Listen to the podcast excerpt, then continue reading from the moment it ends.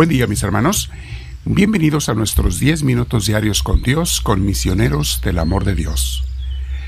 Les recuerdo de antemano que mañana, el domingo, a veces no se les pone estos 10 minutos porque esperamos que asistan a la Santa Misa en persona, de preferencia, y los que están lejos, pues que a control remoto, como sea, Facebook Live, nos pueden seguir los que están foráneos eh, pero que haya un crecimiento más rico, más completo los domingos. No se conformen con 10 minutos. Es el día del Señor, mis hermanos, ¿ok? Bien, pero hoy vamos a aprovechar esta reflexión, estos 10 minutos que le damos al Señor. Nos sentamos en un lugar con nuestra espalda recta, nuestro cuello y hombros relajados. Te invito a que respires profundo Deja que Dios llene tu corazón porque lo vamos a invitar. Espíritu Santo, ven a mí, te lo pido.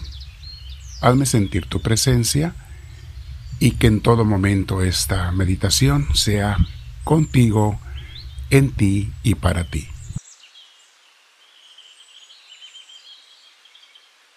Es gracias a Dios que estamos aquí hoy, mis hermanos, porque Él nos ha llamado y es un honor que Dios te llame a, a, su presencia. Y como vamos a meditar hoy, es un gran honor que Dios te llame a su servicio, a servirlo. Pero también hay veces que los que servimos a Dios nos podemos cansar, podemos sentirnos cansados en el servicio a Dios. Sí, mis hermanos, los que estamos fincando el reino de Dios, sea como seglares o como clérigos, no solamente a religiosas, religiosos, sacerdotes, diáconos, a todo mundo consagrados o servidores en la iglesia. A veces nos pasa que nos cansamos o nos desanimamos o nos frustramos por diferentes razones, porque el diablo no duerme, siempre nos hace la lucha. Pero eso es porque somos humanos y a veces el exceso de trabajo, de ocupaciones, el ver que otra gente no coopera y es perezosa para servir a Dios, puede desanimarnos puede tentarnos a abandonar el servicio a nuestro Padre Dios, que es lo mejor que nos ha pasado en la vida. Entonces es importante que estés alerta cuando el demonio directamente a tu corazón, a tu mente o a través de personas te quiere descarrilar del servicio de Dios. En esos momentos, se los digo por experiencia, debemos buscar la fortaleza en Jesús y no caer en las tentaciones del enemigo. Es lo peor que podemos hacer. Nunca he conocido una persona que al final de sus días diga me arrepiento de haber servido a Dios. Al contrario, se sienten muy en paz y muy felices de haberlo hecho. Pero sí me he encontrado con muchos que de una u otra manera expresan mucho dolor, mucho arrepentimiento por no haber servido a Dios en su vida o por haberlo abandonado cuando ya lo estaban sirviendo.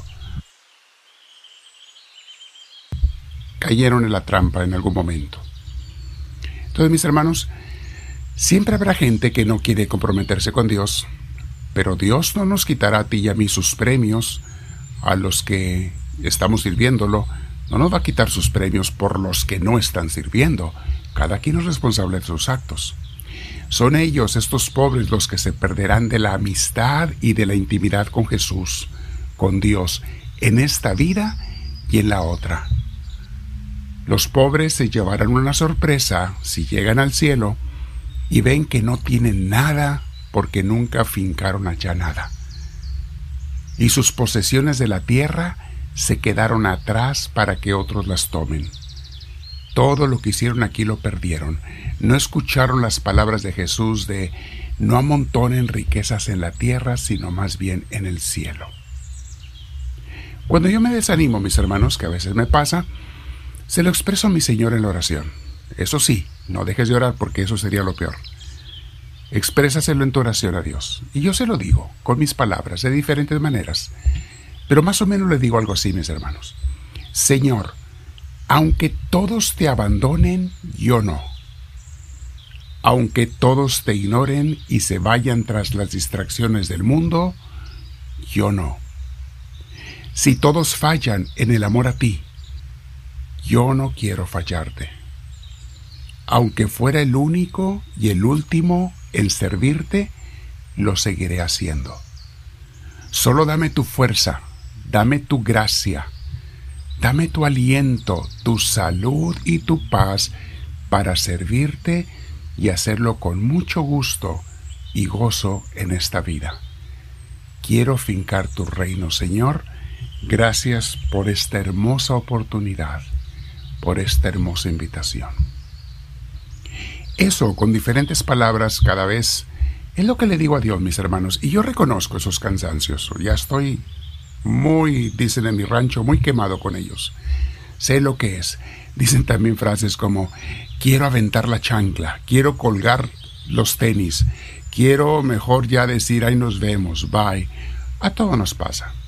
En cualquier campo, ¿eh? no nada más en el servicio a Dios, te puede pasar esto. Y hay cosas del mundo que no afecta mucho si las dejamos o no.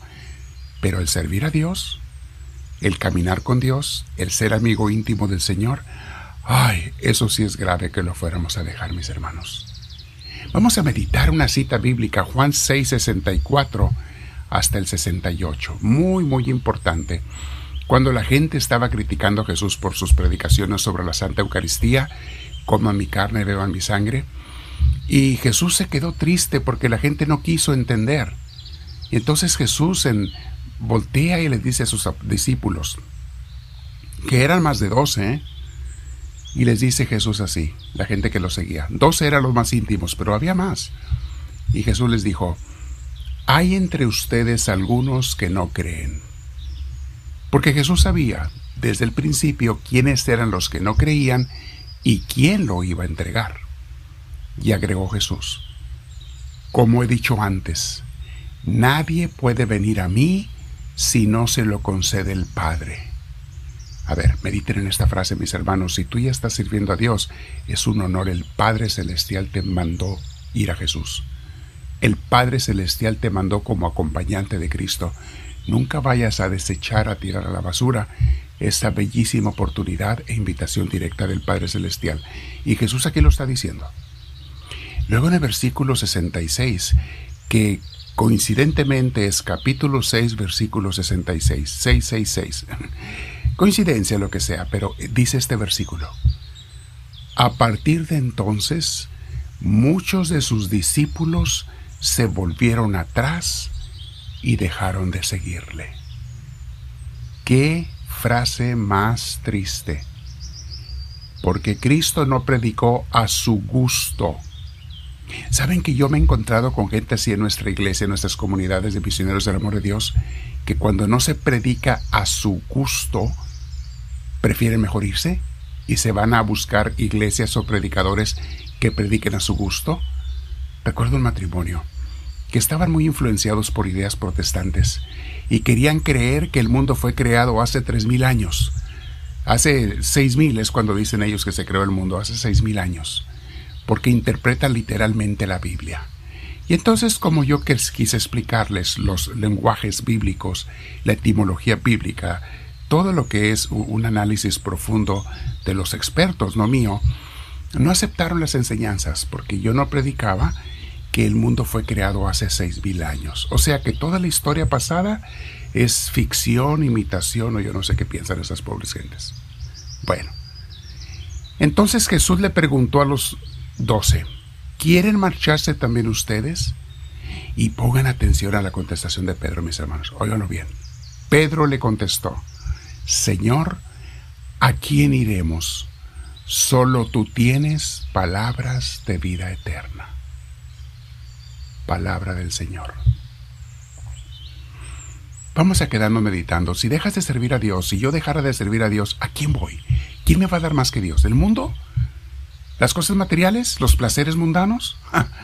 No, mis hermanos, para nada, lo he visto mil veces. ¿A dónde iré, Señor? Esa frase la tengo bien grabada de Juan 6:68. ¿A quién iremos?